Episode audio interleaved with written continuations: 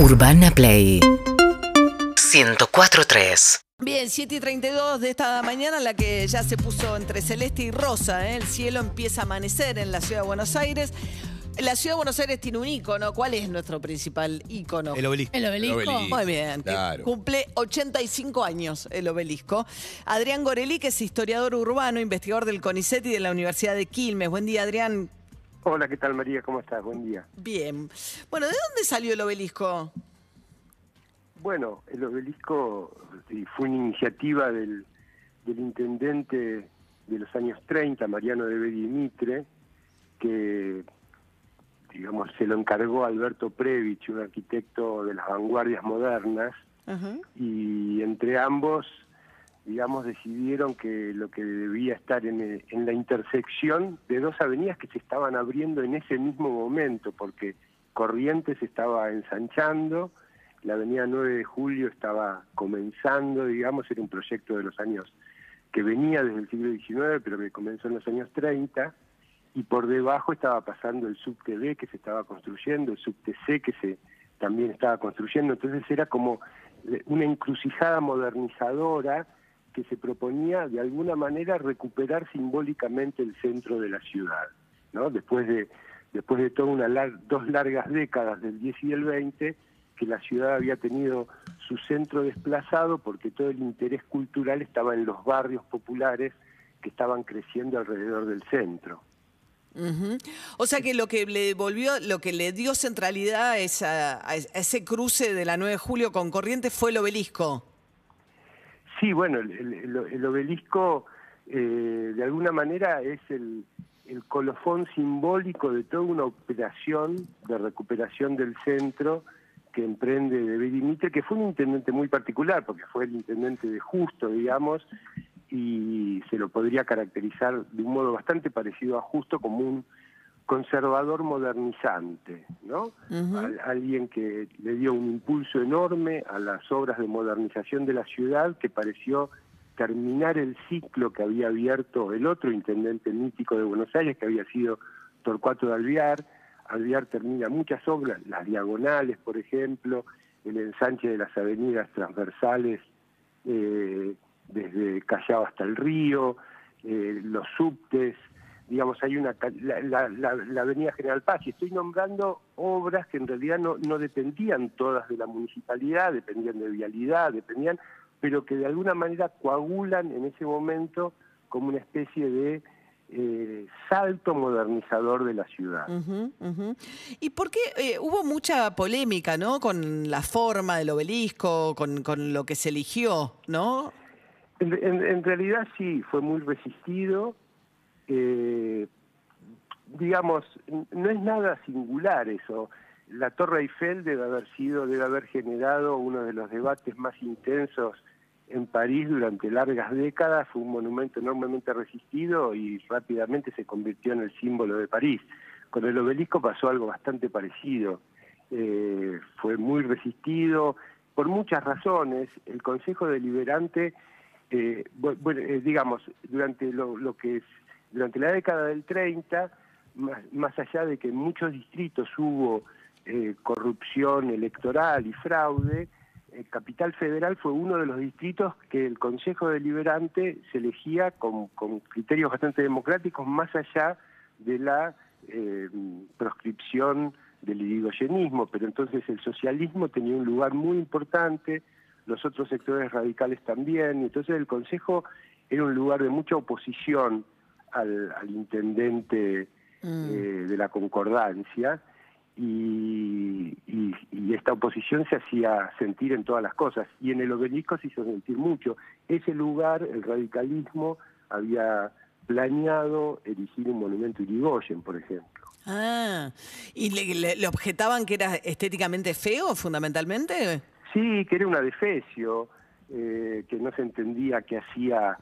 Primero, los, los obeliscos eh, históricos son obeliscos de piedra, este es un obelisco moderno, digamos, es una eh, es como la recreación moderna de un obelisco, eh, no se entendía qué, qué, significaba y, de hecho no tiene ningún significado, digamos, simplemente es un hito indicador de, los objetivos que se propusieron aquellos que lo que lo plantearon. Lo que pasa que con el tiempo, como suele ocurrir con estas cosas, comienza de alguna manera a, cargarse de otras representaciones y en ese sentido yo creo que el rol de la calle Corrientes en la década del 30 fue fundamental, digamos, ¿no? El, modo en que Corrientes se convirtió en el centro mítico de toda la cultura tanguera, de toda la cultura literaria. Uno piensa en Roberto Arte escribiendo sobre esta vorágine modernizadora que demolía, ensanchaba, construía,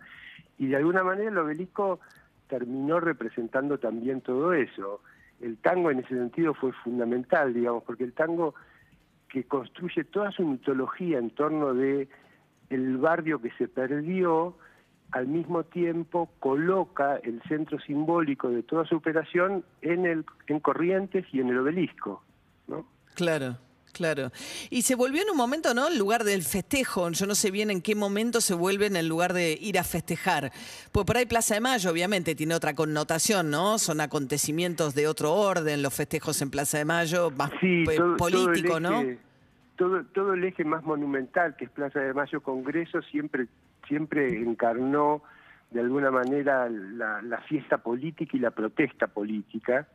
Y el obelisco yo ahí, me muevo con recuerdos. Yo creo que es en los años 70, eh, cuando, sobre todo eh, en el tema de los mundiales y ese tipo de cosas, ir a celebrar el obelisco comienza a volverse un hábito, ¿no? No, no, creo que se remonte mucho más atrás de eso. Sí, sí, por ahí el fútbol queda más ligado, ¿no? A los festejos del fútbol, el, el, obelisco. Estamos charlando con Adrián.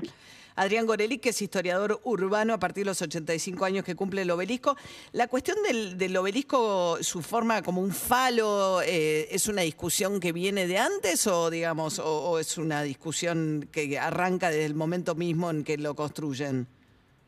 Eh, aquí, bueno, no, había habido nunca ningún obelisco aquí, ¿no? El obelisco, el obelisco eran monumentos, monumentos que, que fundamentalmente se habían traído de Oriente en las expediciones napoleónicas y entonces eh, comienza a ser un, ¿Pero la forma tiene algún sentido en particular? Eh, o sea, la idea es que sea algo elevado, que sea... No, no eh. es, es, es, es, como, es como, como un hito, como una estela, como un, digamos, es el tipo de... Como un mojón. claro, como, como con las que se identifican un hecho histórico, un lugar o Claro, eh, es como una marca. Y, que viene de la antigüedad, digamos, los obeliscos eh, egipcios, romanos, eh, que Napoleón sembró, sembró en Europa. Entonces, pero curiosamente es un, es un monumento antiguo que suele ser de piedra maciza y por supuesto el obelisco, como también lo es el obelisco de Washington, que también es un, un obelisco moderno, digamos. Eh, está construido de modo moderno. En el caso de Buenos Aires, modernísimo, mucho más que el de Washington, porque es de hormigón, digamos, hueco, con un ascensor eh, adentro. Eh, o sea, realmente es como la como la cáscara de un obelisco que imita, bueno, eh, Previch le había puesto revestimiento de piedra laja cordobesa blanca que se cayó, entonces directamente ahora eh, inmediatamente después fue un revestimiento que marcó las líneas de las piedras como para parecer que tenía un que era de piedra, digamos, del mismo modo que la mayor parte de las ah. casas y residencias que se construían en Buenos Aires desde el fin del siglo XIX ah. hasta la primera década del 20, que tienen el diseño... Tienen la raya como si fuese una piedra, pero es hormigón, es verdad, pues tienen las rayas... Ah, claro, qué interesante. y de hecho están revestidas con un revestimiento que le da imagen de piedra y que se llama símil piedra, técnicamente, digamos, en Buenos Aires, eh, eh, eh, una ciudad lejana de cualquier posibilidad de construir con piedra, pero donde la piedra siempre apareció como el elemento más noble para, para construir, siempre apeló a ese tipo de recursos, ah, ¿no? Y, es muy gracioso que actualmente para para preservar las casas viejas se usa un revestimiento que se llama símil símil piedra, o sea que es la, la, copia de la copia, claro, claro. Adrián Gorelique, historiador urbano, investigador del CONICET y de la Universidad de Quilmes, muchísimas gracias eh, por charlar esta mañana con nosotros. Por favor, María, gracias a ustedes. Hasta luego. Urbana Play 1043